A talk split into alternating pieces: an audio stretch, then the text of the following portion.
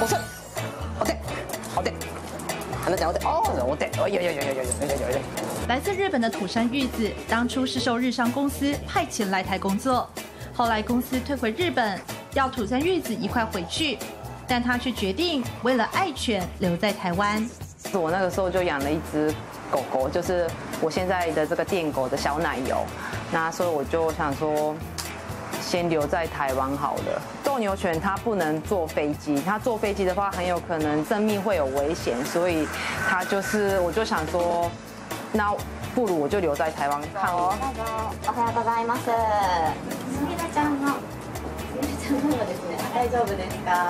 原本是做媒体公关的他，也因为爱犬决定在台湾创业，做一门跟宠物有关的事业。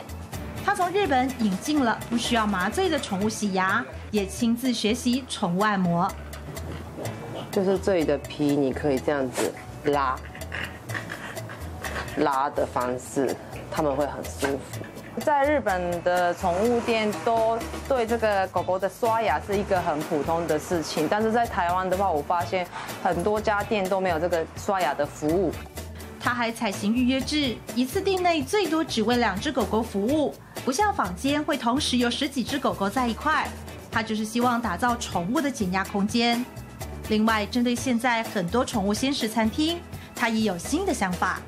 我想说，能不能做一个很棒的生食，就是生的就可以吃的一些东西，这样子。我这个是我未来的，就是这几年的规划。一段与斗牛犬的相遇，让土山玉子的人生转了个弯，但也因为做的是自己最爱的事业，这条路也让他走得更加从容。